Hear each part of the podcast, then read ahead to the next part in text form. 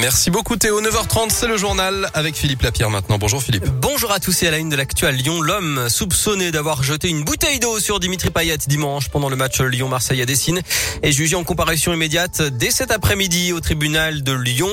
Dans le même temps, la Ligue de foot pro a déjà pris une première sanction contre l'Olympique lyonnais, un huis clos total à titre conservatoire du stade de Dessine.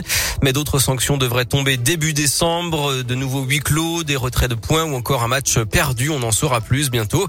Et puis une réunion de crise sur les débordements dans les stades a lieu aujourd'hui autour du ministre de l'Intérieur Gérald Darmanin et de la ministre des Sports Roxana Maraciné à nous avec les patrons de la Ligue et de la Fédération française de foot et certains présidents de clubs dont Jean-Michel Aulas.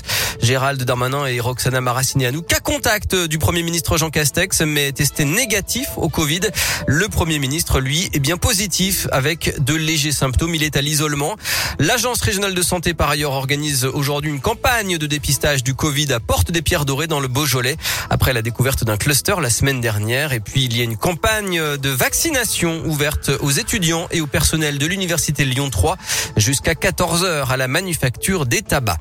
Ils comptent sur vous. Les Restos du Cœur lancent aujourd'hui leur 37e campagne hivernale. Et puis enfin, la gastronomie lyonnaise brille aux États-Unis. Le chef lyonnais Daniel Boulu a été sacré meilleur restaurateur du monde par l'association Les Grandes Tables du Monde pour son restaurant Daniel à New York.